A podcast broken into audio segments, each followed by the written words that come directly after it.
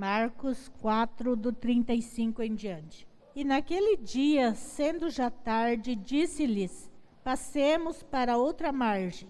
E eles, deixando a multidão, o levaram consigo, assim como estava, no barco. E havia também com ele outros barquinhos. E levantou-se grande temporal de vento, e subiam as ondas por cima do barco, de maneira que já se enchia de água. E ele estava na popa, dormindo sobre uma almofada.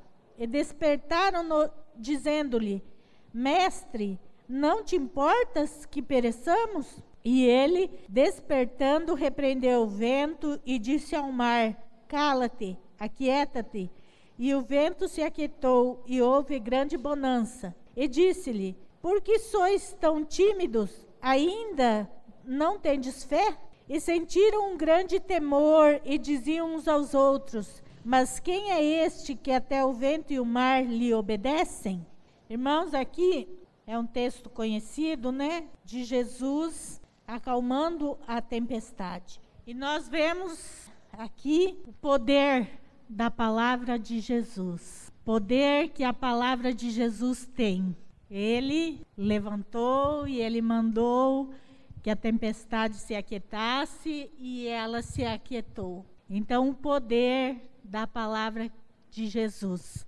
E ele tem poder sobre a tempestade, ele tem poder sobre a natureza, porque ele estava na criação, ele ajudou na criação. Se nós lermos é, João capítulo 1, diz que no princípio era o Verbo, e o Verbo estava com Deus, e o Verbo era Deus. O que, que é o Verbo?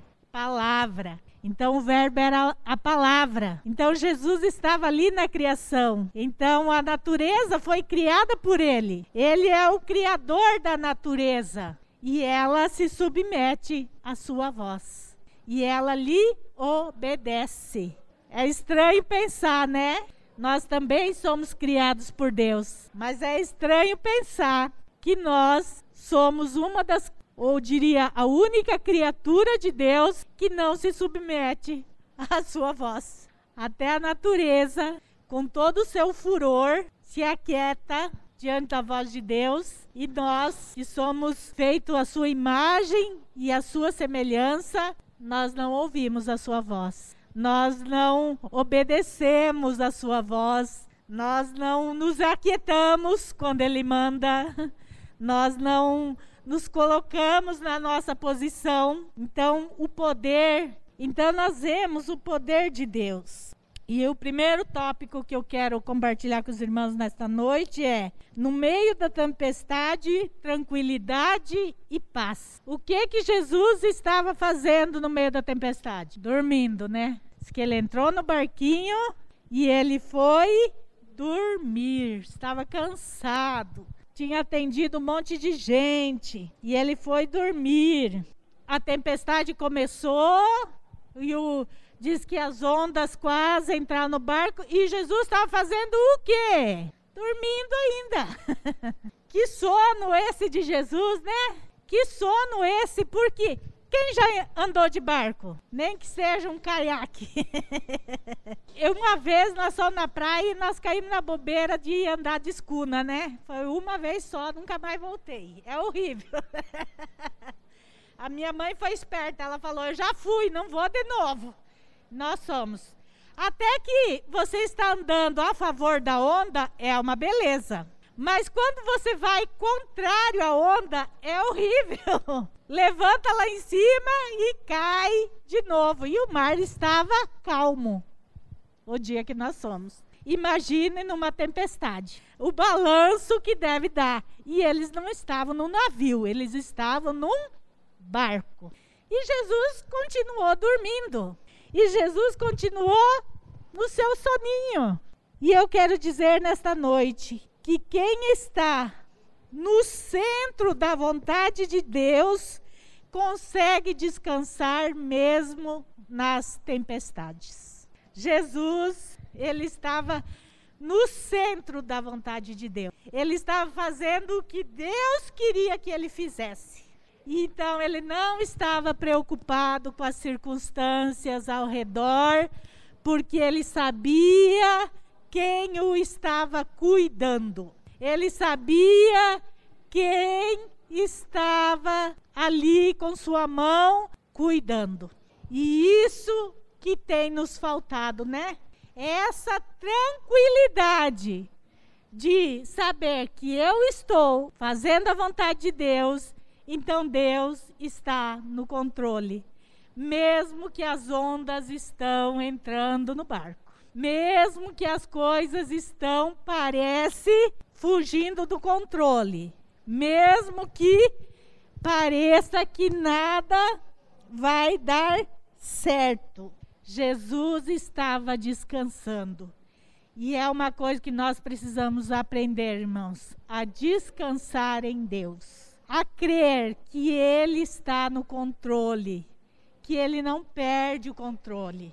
Nós perdemos, mas Ele não. E Jesus estava ali, tranquilo, porque Deus estava no controle.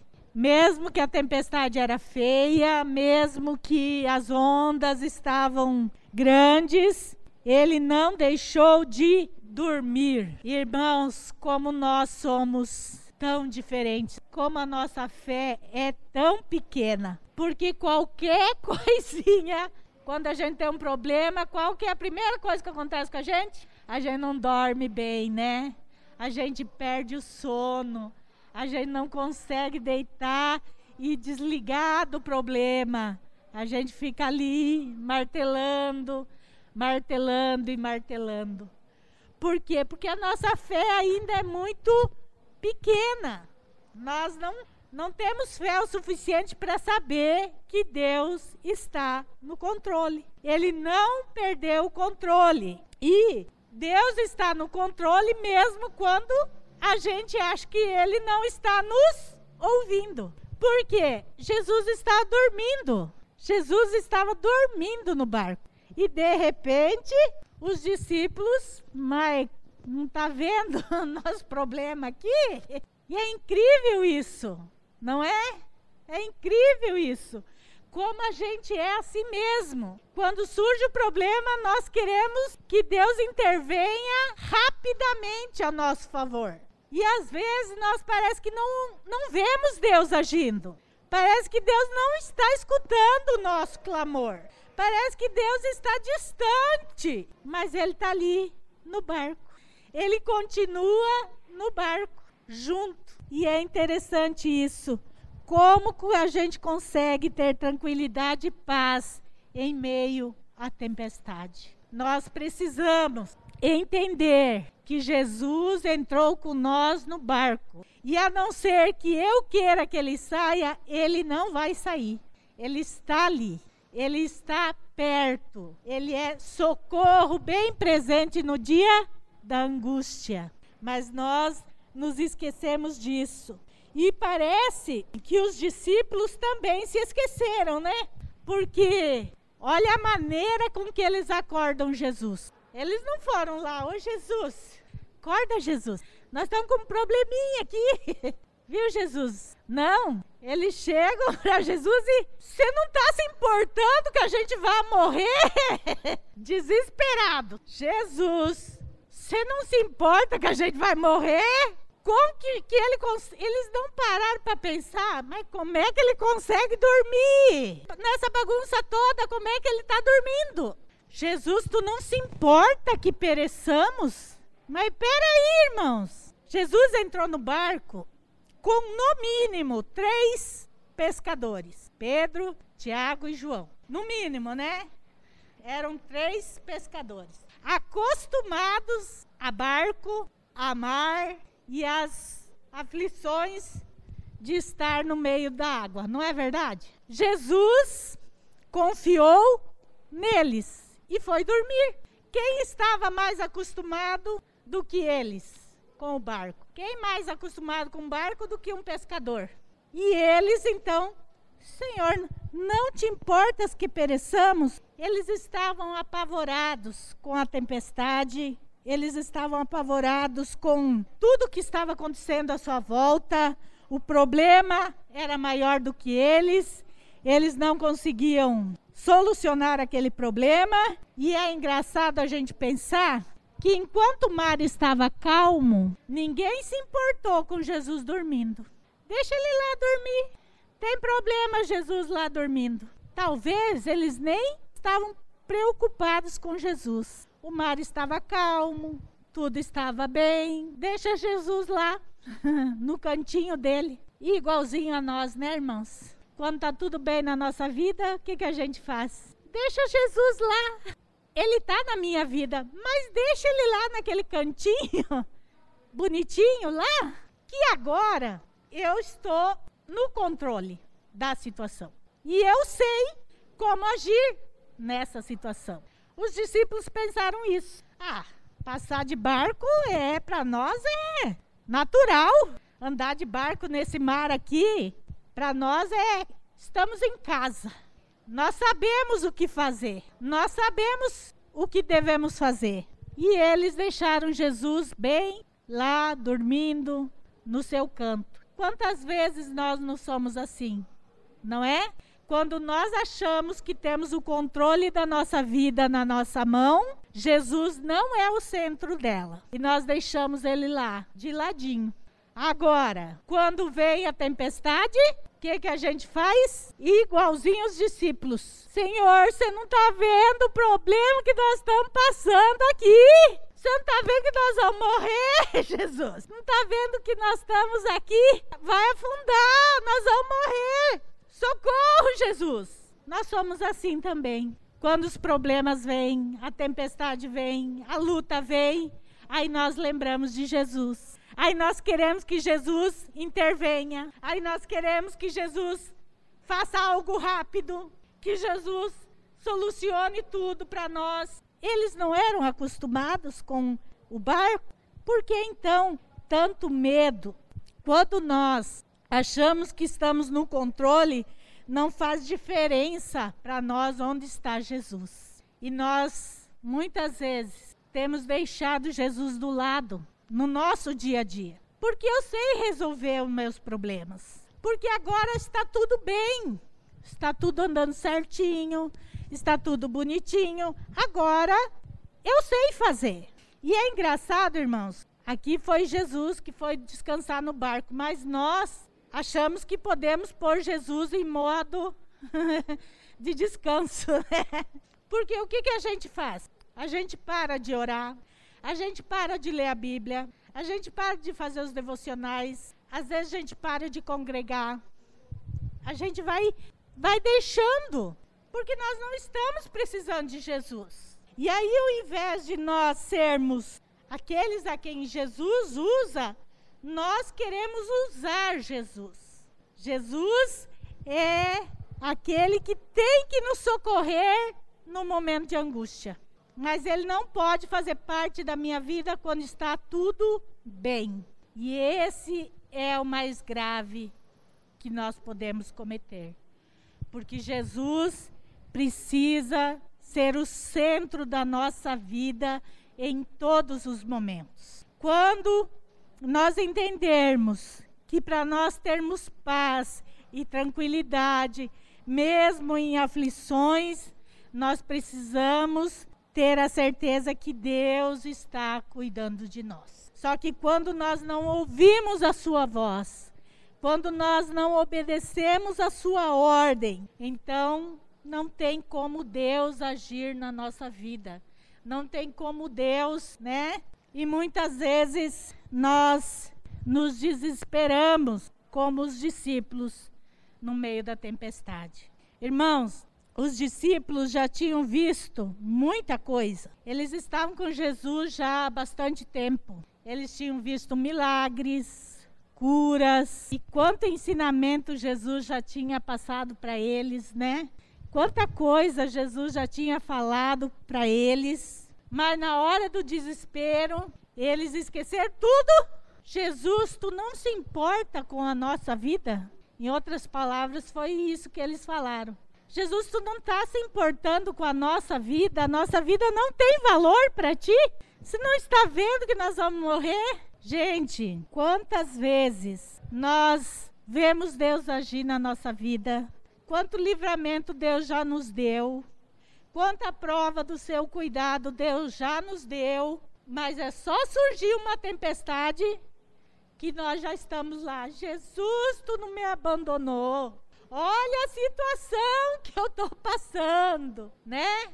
Por que, Senhor, que tu permite isso na nossa, na minha vida? E nós já estamos de novo questionando Jesus, dizendo para ele que tem alguma coisa errada no cuidado dele conosco.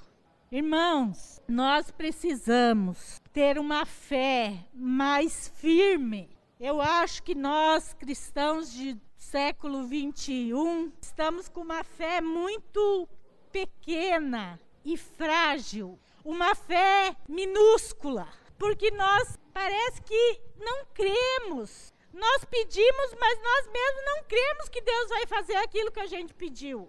Porque a nossa mente está tão é, acostumada a não crer, a não ter fé o suficiente para crer naquilo que nós mesmos estamos pedindo. Então eu acho que hoje a nossa fé ela precisa ser mais consistente, mais firme, menos questionadora. Hoje se questiona tudo. Tudo nós questionamos, mas será, mas é, mas não sei o quê. Gente, nós temos que parar de questionar e nós temos que ter uma fé viva. Eu estava vendo um documentário esses dias, para vocês verem a diferença da fé. Que tem pessoas que não conhecem o Deus vivo, que nós servimos, o Todo-Poderoso, e tem uma fé em algo que é maligno, mas tem fé.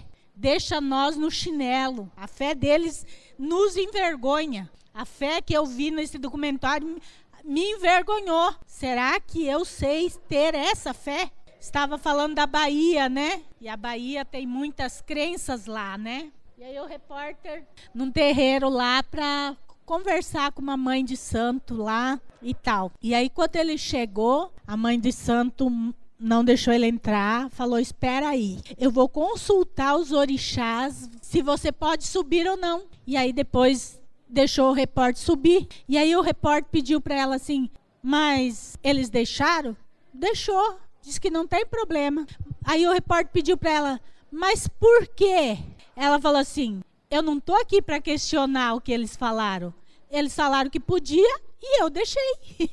Vocês estão vendo que ela não questionou a fé dela? Ela creu naquilo e ela não ficou querendo uma explicação da, da entidade lá, por que, que eles podiam ou por que, que não podia. Ela simplesmente obedeceu a fé errada dela, mas fé.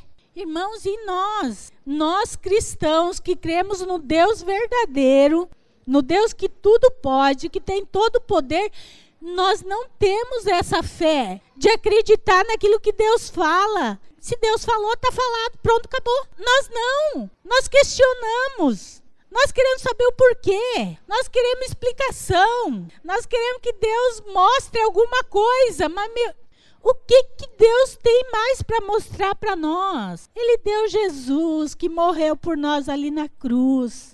Ele demonstrou seu amor por nós e ele usa de misericórdia com nós todos os dias. Então, o que mais que falta para mim crer nesse Deus? mas crer de verdade, uma fé firme, uma fé verdadeira, uma fé que não é movida pelas emoções. Uma fé que crê e ponto, acabou. Irmãos, os discípulos aqui, eles também duvidaram. Se acha que Jesus ia querer a morte deles? Se acha que Jesus planejou levar eles para o outro lado, para que eles morressem no caminho? Eles nem se questionaram isso. Eles só questionaram que Jesus estava dormindo e não estava vendo que eles iam morrer. Nós precisamos saber que Jesus está no controle da nossa vida. Ele está conosco em todos os momentos. Mas nós temos que deixar Ele realmente governar a nossa vida. A nossa obediência a Ele tem que ser igual à obediência da tempestade. Acalma. cala-te. E diz que houve grande bonança. Vocês, é, quando a gente vê uma tempestade, né, no mar, mesmo depois que a tempestade acalma, demora ainda para o mar se aquietar, não demora? Ainda demora um tempo, ainda tem muitas ondas, né? E vai demorando. Já parou a tempestade, mas o mar demora para se acalmar. Mas quando com Jesus não foi assim. Quando Jesus disse chega para aquela tempestade, acalmou. Imediatamente tudo acalmou. Não teve mais ondas, não teve mais vento, tudo normalizou. Diz que grande bonança. Lógico, eles não estavam acostumados com aquilo. Porque quando Jesus age, ele não faz nada pela metade, irmãos. Quando Jesus é, age na vida nossa, ele não faz pela metade. Ele faz por completo. Jesus não faz meio milagre. Jesus não faz meia cura. Jesus não faz as coisas pela metade, ele faz completo. Mas nós precisamos crer. Crer, acreditar que aquilo é real e obedecer. É como eu falei no começo: a natureza obedece à voz do seu Criador. E nós, nós, ele não é só nosso Criador, ele é nosso Salvador. Nós não somos mais apenas criatura, agora nós somos filhos nosso status foi elevado, né? De criatura para filho. Mas mesmo assim, nós ainda não cremos o suficiente de que Deus está no controle da nossa vida. E não há problema, tempestade, nada que ele não possa resolver. Os discípulos ali, acostumados com o mar, não tinham mais o que fazer. Eles não sabiam mais o que fazer. Então, para eles, estava tudo perdido.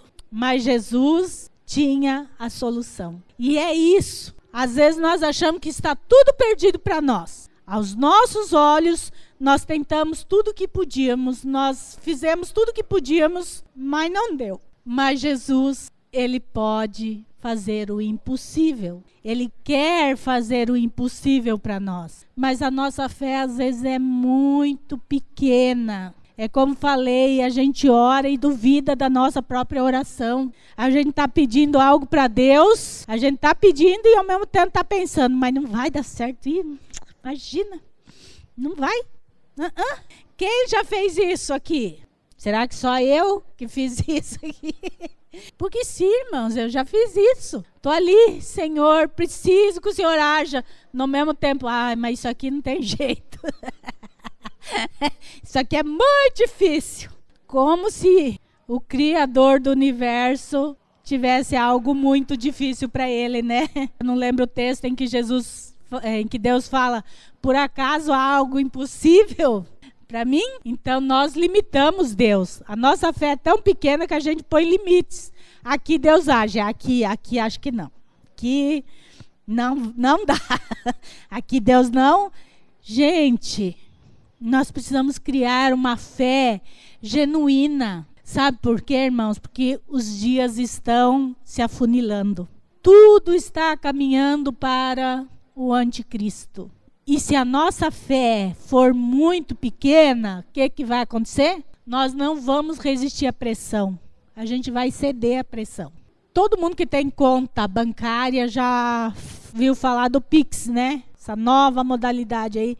Que qual que é o slogan? Você vai facilitar sua vida. A transferência de dinheiro que demorava às vezes um dia ou às vezes dois dias, dependendo, Agora, em dois minutos, está pronta. Pagamento de conta automático ali.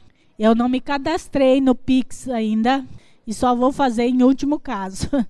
O Isaías falou assim: é o caminho. Eu falei: é, mas eu vou adiar. Até que dá, eu vou adiar. Por quê, irmãos? O Pix é um controle do Banco Central, do governo, esse controle. Agora, cada banco tinha o controle sobre seus clientes. Agora, o controle todo vai ser do Banco Central, do governo. Então, o governo vai saber tudo o que você movimenta na sua conta. E ele vai ter o seu cadastro em mãos, seu CPF, seu RG, tudo, porque você tem que fazer o cadastro. Então o governo está funilando, porque o anticristo precisa ter o controle. Quem não tiver a marca não vai poder comprar nem vender. Quem não tiver a marca da besta. Vocês estão vendo que as coisas estão se afunilando? Como que esse controle vai ser feito? Já está sendo feito. Eu vi uma reportagem que a meta é até 2036 todos estarem com chip. 2036 nem é tanto tempo assim. E esse Pix, ele vai facilitar a vida. vai, facilita mesmo. Mas é o que está por trás, é o controle. Nós estamos perdendo o controle das, das nossa vida e o governo passa a ter o controle. E aí sim, quando o anticristo reinar, ele já vai estar com tudo pronto. A gente pensa, ih, mas até acontecer, gente, é rápido. É muito rápido. A gente pensa assim, nossa, mas até o pôr o chip no mundo inteiro. Irmãos, isso é rápido demais. Isso não vai demorar. Quem aqui, né, mais velho que nem eu, quem lembra quando começou a sair cartão de crédito? Era uma coisa fora do normal, né? Quase ninguém usava cartão. Era uma coisa assim, nossa, o que, que é isso? As pessoas tinham medo de usar. E agora eu pergunto: quem aqui não tem ao menos um cartão, ou de crédito ou de débito? A maioria das pessoas, inclusive o meu filho o Rafael, faz isso, que eu não me conformo. Tudo, e a Taimara que já me falou isso, tudo é no cartão. Não leva mais dinheiro. É só o cartão. Mas quando ele saiu alguns anos atrás, quando foi mais divulgado o cartão de crédito, nossa! Mas será que vai dar certo? Mas será que vai funcionar? Hoje, todo mundo tem, até as pessoas mais pobres. Por quê? Porque inventaram o Bolsa Família, que é nada mais ou menos que um cartão. Então, as pessoas se acostumaram à praticidade. O cartão de crédito acostumou o povo a praticidade. E aí, quando vier o chip, é muito prático. É muito seguro. Só eu tenho acesso a ele. Eu não vou mais perder. Não vai ser mais clonado o cartão. Vai estar tá em mim. Não tem como clonar. Vocês estão vendo como as coisas estão se afunilando? E esse Pix é um é o mais novo método, então, para ter o controle da população. O governo vai ter o controle. Isso já é o anticristo, a preparação para o anticristo. Nós estávamos vendo as, a eleição americana, né? Que essa semana só se falou nisso. Muita gente, ah, o que, que tem a ver? O Trump realmente, dentro dos princípios, era o melhor aos nossos olhos, né, cristão. Mas eu falei para Isaías, eu falei, bem, eu tenho medo do Trump. Ele falou, eu tenho também, bem. Mas eu quero que Jesus volte logo, né? Isaías é muito assim. Não, estou querendo que Jesus volte logo, então não tem problema. Porque ele assinou acordos históricos com os árabes. E isso também é sinal da volta de Jesus. Quando disserem entre vós a paz, e ele assinou com dois países lá, foi histórico os acordos de paz que ele assinou. Né? Então nós estamos vendo se fechando. E aí eu pergunto se a nossa fé continuar sendo uma fé minúscula, nós vamos resistir, irmãos. Nós vamos conseguir resistir à pressão que vai vir sobre nós. Nós não vamos resistir, nós cedemos por tão pouco, né? Qualquer problema que a gente tem, nós já achamos que Deus, como os discípulos, Senhor, tu não está vendo o que eu estou passando, tu não te importas comigo. Estou perecendo, Senhor, e, e o Senhor não está vendo o que está acontecendo comigo. Então, será que essa fé vai suportar o que ainda está por vir e o que está brevemente por vir? Porque está breve a volta de Jesus. Não vai demorar. As coisas, o mundo está caminhando de uma forma que para o mundo está mil maravilhas, né?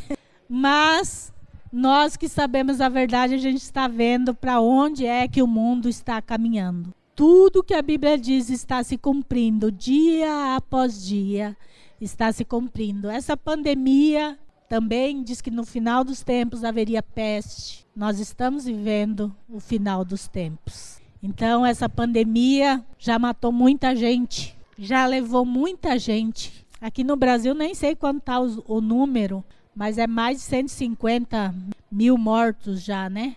Já passou faz tempo, né? Quantas pessoas morreram? E quantas pessoas que morreram sem salvação? Porque nós não anunciamos Jesus. Porque na pandemia nós nos acuamos igualzinho a eles. Porque nós na pandemia só pensamos em nós e não no outro. A igreja, que eu tô, quando eu falo igreja, é no todo, a igreja não se levantou para falar de Jesus. A igreja se levantou para fazer live, mas a live foi feita para os de dentro da igreja, não para os de fora. As lives que foram feitas durante a pandemia, elas não estavam voltadas para as pessoas do mundo que estavam morrendo sem Jesus. Elas estavam voltadas para dentro da igreja, da própria igreja. Então, na verdade, olhando para o próprio umbigo, né? enquanto as pessoas estavam ali fora morrendo e ninguém anunciando Jesus. Porque a pandemia chegou e nós nos alarmamos e nós nos escondemos e nós nos fechamos, como todo mundo, porque a nossa fé não foi o suficiente para crer que Deus estava no barco também durante a pandemia e que Deus estava no controle da nossa vida também durante a pandemia. Eu estava conversando, né, com a Delma, esposa do pastor Carlos, ela é enfermeira, né, trabalha no hospital de Jaguariúna há muitos anos. E aí, difícil, né, enfermeira numa pandemia, né? Ela veio lá em casa quando faleceu meu cunhado, ela veio lá fazer uma visita eu Delma, e aí como que é lá? Ela falou, ah, tem todos os protocolos, né, de, de higienização. Ela falou, eu não, não fiquei na ala do Covid, mas eu atendo pacientes ali pertinho. E às vezes a gente tem contato com o paciente antes de saber que ele tinha Covid e tal. E aí o Isaías pediu, e aí, Delma, você não tem medo? Ela falou, não. Uma vez eu tinha medo. Mas aí eu aprendi que a gente não morre de véspera, que nós todos os nossos dias estão contados. E ela falou: então, se, meu, se, eu for morrer de Covid ou de qualquer outra coisa, era minha hora. Então eu parei de me preocupar. Ela falou: eu parei de me preocupar com medo da morte, porque quando ela chegar vai ser inevitável. Eu não vou ter como evitar ela. Então eu não vivo com medo. E é isso, irmãos, que nós precisamos ter essa confiança. A Bíblia diz que todos os nossos dias são contados. Deus não vai nos levar antes da hora. Eu não sei quantos anos eu vou viver, mas se eu viver 50, 60, 70, foi aqueles anos que Deus determinou para mim. Vocês já viram como que é as coisas? Tem gente que acontece a maior tragédia e eles saem vivo. E tem gente que cai um tombinho besta e morre. É porque nós não temos o controle, irmãos, sobre a morte. Nós não temos esse controle na nossa mão. É Deus. E todos os dias estão determinados por Deus. E aí, nos momentos de aflição, nós esquecemos que Jesus está no nosso barco. Ele está ali, pertinho. É só a gente chamar. É só a gente clamar. E Ele, com a sua infinita misericórdia, nos ouve. Ele levanta, diz o texto 39, e ele, despertando, repreendeu o vento e disse ao mar: Cala-te, aquieta-te. E o vento se aquietou e houve grande bodança. E disse-lhes: Por que sois tão tímidos? Ainda não tendes fé? E sentiram um grande temor e diziam uns aos outros: Mas quem é este que até o vento e o mar lhe obedecem? Irmãos, quem é esse? Eles andavam com Jesus e ainda não o conheciam totalmente. Como quem é esse? Eles não estavam seguindo Jesus como Messias? Então, quem é este? eles ainda se surpreendiam com Jesus. E é isso, irmãos. Nós ainda precisamos e Jesus sempre vai nos surpreender. Não importa quantos anos de cristão eu tenha, não importa quantas experiências eu já tive com Jesus, Jesus sempre é capaz de nos surpreender, de fazer coisas que a gente ache, meu Deus, que que é isso? Mas nossa fé tá muito rasinha, tá muito sem raiz. Jesus, ele está sempre disposto a nos abençoar mas não deixe ele no controle só nos momentos difíceis. Deixa ele conduzir a sua vida. Deixa ele conduzir o barco. Por mais que você ache que você sabe, ele sabe melhor. Ele é especialista na condução do barco da nossa vida, porque foi ele que nos criou. Ele sabe a nossa estrutura. Lá no Salmo diz: Ele sabe, conhece a nossa estrutura e lembra que somos pó. Quer dizer, Ele sabe da nossa fragilidade. Ele sabe da fragilidade, muitas vezes, das nossas emoções, da fragilidade do nosso corpo. Ele sabe. Então, deixa Ele conduzir. Deixa Ele eh, levar a, a vida. Não deixe Jesus de lado. Não deixe Jesus esquecido ali, chame por ele só quando você precisa, não.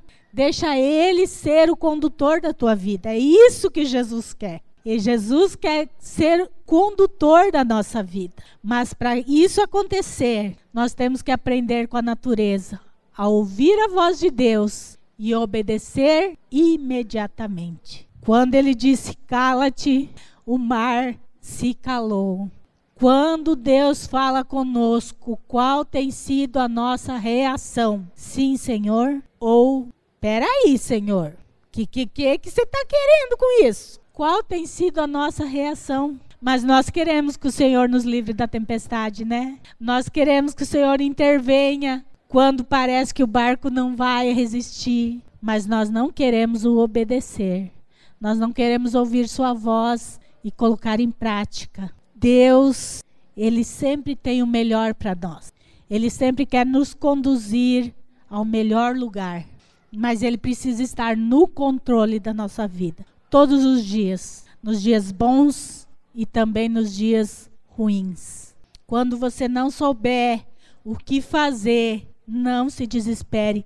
Deus está no controle e ele sabe exatamente o que fazer e ele tem poder para fazer. E ele tem autoridade para fazer. Mas creia, não seja como os discípulos que não tinham fé, os que não acreditavam, que acharam mesmo que Jesus ia deixar eles morrer. Eu fico imaginando, né, o jeito que Jesus foi acordado ali por esses discípulos. E muitas vezes nós estamos agindo assim, né? Nós queremos o Deus da provisão, mas nós não queremos o Deus Senhor da nossa vida. Engraçado que quando a gente aceita Jesus, quem lembra da oração que fez quando aceitou Jesus? Da oração de confissão que o pastor pede para a gente fazer quando aceita Jesus. E a gente fala algo muito importante nessa oração. Eu te aceito como meu único Senhor e Salvador. Como Salvador, é muito fácil aceitar porque nós precisamos de um Salvador. Nós necessitamos de um Salvador. Nós queremos o Salvador. Mas o Senhor, o Senhor aí pega, né? Porque Senhor, Ele manda, eu obedeço. Mas quando nós aceitamos Jesus, nós dizemos para Ele: sim, eu te aceito. Você pode ser dono da minha vida. Você pode ser meu Senhor e meu Salvador. E aí no caminhar, nós não queremos mais o, Senhor, só queremos o Salvador. Mas para nós alcançar o céu, Jesus precisa ser Senhor e Salvador. Para nós chegarmos ao céu, nós precisamos dos dois. E nós precisamos ser como a natureza que lhe obedece. Deus quer filhos obedientes nós precisamos voltar a ser filhos obedientes do Pai.